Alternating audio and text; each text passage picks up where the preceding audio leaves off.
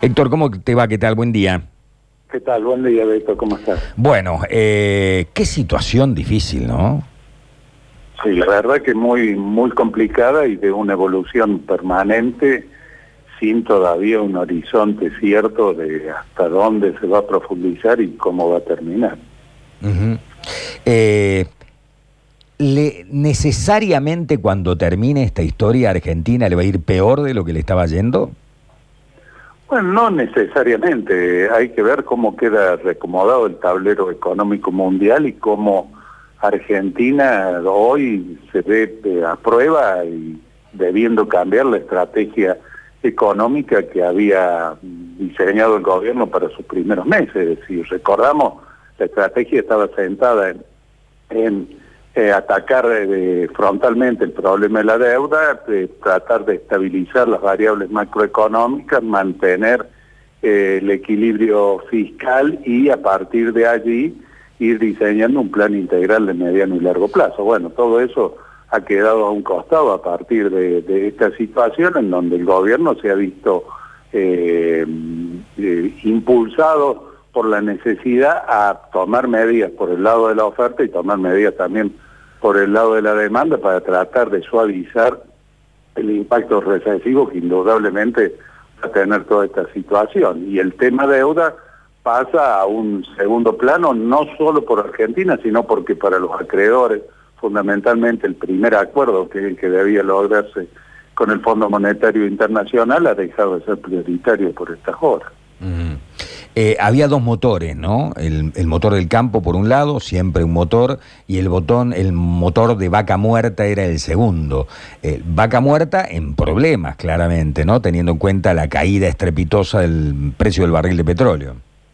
Sí, es decir, a partir de, son dos situaciones internacionales. Una, el impacto propio de, de la pandemia y por otro lado, esta crisis que se desató en lo que se denomina la OPEC Plus, es decir, los países de la OPEC más Rusia, en este tire y afloje por cómo regular la oferta de crudo, lo cual ha profundizado aún más, sumado a la, recesión, la caída del valor del barril que pone, como bien señalas tú, el, en jaque la ecuación económico-financiera de, vaca muerta, porque la extracción del, del shale oil... Eh, tiene un costo determinado que con estos valores del, barril de petróleo ya empezaría a no cubrirse. Por lo tanto, las inversiones ahí se van a poner en, en un signo de interrogación de profundizarse y extenderse esta crisis. Eh, ¿Qué opinión tenés con respecto a las medidas que se dieron a conocer ayer? Eh, que es un cambio, como decir, un cambio. Hay un cambio absoluto, digamos, entre lo que se pensaba hacer y lo que se tiene que hacer o se decide hacer ahora en medio de la crisis. Bueno, yo creo que las medidas en líneas generales están acorde a lo que el mundo está, está llevando adelante, es decir, tratar de paliar la, recesión y tratar de garantizar niveles mínimos de ingreso a los sectores más, más vulnerables y en una situación permanentemente dinámica. O sea, eh, además hay que ver el, el detalle, la letra fina a medida que se vayan implementando cada una de estas medidas que creo que son las correctas para una situación de tamaña gravedad y que el gobierno viene reaccionando tratando de no quedar atrás de los acontecimientos. Hay que ver también cómo evoluciona eh, el, número de casos y, la pandemia en sí misma en Argentina para a partir de allí ir viendo cómo se perfila la, economía que queda subordinada a esta situación. ¿Cuánto tiempo vos entendés de que esta situación se va a seguir viviendo, digamos, no? No podemos saberlo nosotros desde el punto de vista eh, de, la, de la pandemia en sí, digamos, pero ¿durante cuánto tiempo se puede resistir, digamos, en esta, en esta situación? Bueno, esto... Mm, Digo, un restaurante que está cerrado. Vamos a lo más doméstico, ¿no, Héctor? A ver, un restaurante cerrado 15 días. Si lo tiene que cerrar 15 días más, tiene que cerrar, digamos, porque no puede pagar los sueldos. seguro, por eso ahí, ahí la, acción del Estado va, a ser determinante.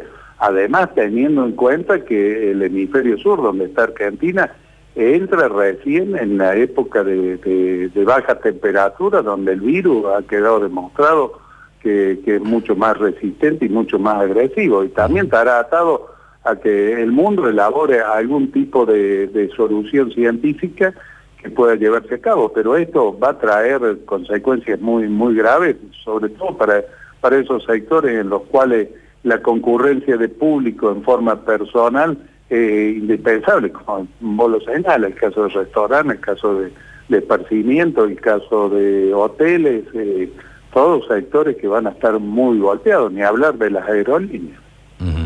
Sí, no, las aerolíneas, las empresas de transporte, que ya estaban por el piso, que ya estaban semifundidas, que todas estaban laburando a pérdida y que, o decían por lo menos que así era, eh, que, se van a ver aún más resentidas. Hay que ver realmente. Y un, un, Estado con espaldas chicas, no con espaldas anchas, ¿no? No, seguro. Argentina la, toma con el pie cambiado en un momento muy difícil y en un momento en el cual eh, todas las medidas que, que si hubieran tomado sin esta situación iban a implicar algún tipo de, sacrificio y algún tipo de, ajuste profundo en la variable económica. Y ahora eh, indudablemente que, no, no es el mejor panorama para, afrontar esta situación. Mm. Ayer había un debate en la tele, Héctor, donde se hablaba de que es como que ya dio vuelta la página china sobre el tema del coronavirus y ya está empezando a producir a full. Otra vez puso la, la, la proa, marcó un terreno, saben a dónde tienen que ir y empezaron con Tuti. ¿Están así?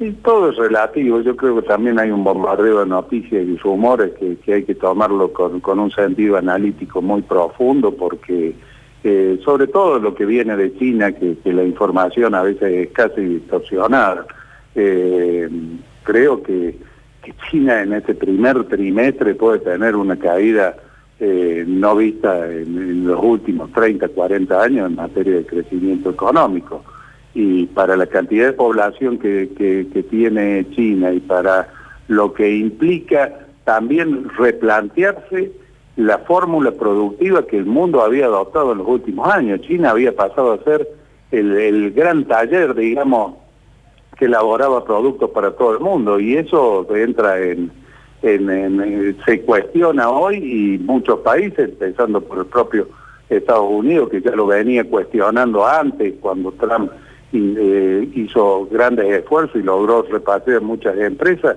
también este esquema de producción mundial entra en, crisis y, algo distinto indudablemente va a surgir. Mm. Héctor, como siempre, muchísimas gracias por el contacto. ¿eh? Al contrario, que tengan un buen día. Buen día, buen día para vos, Héctor, también.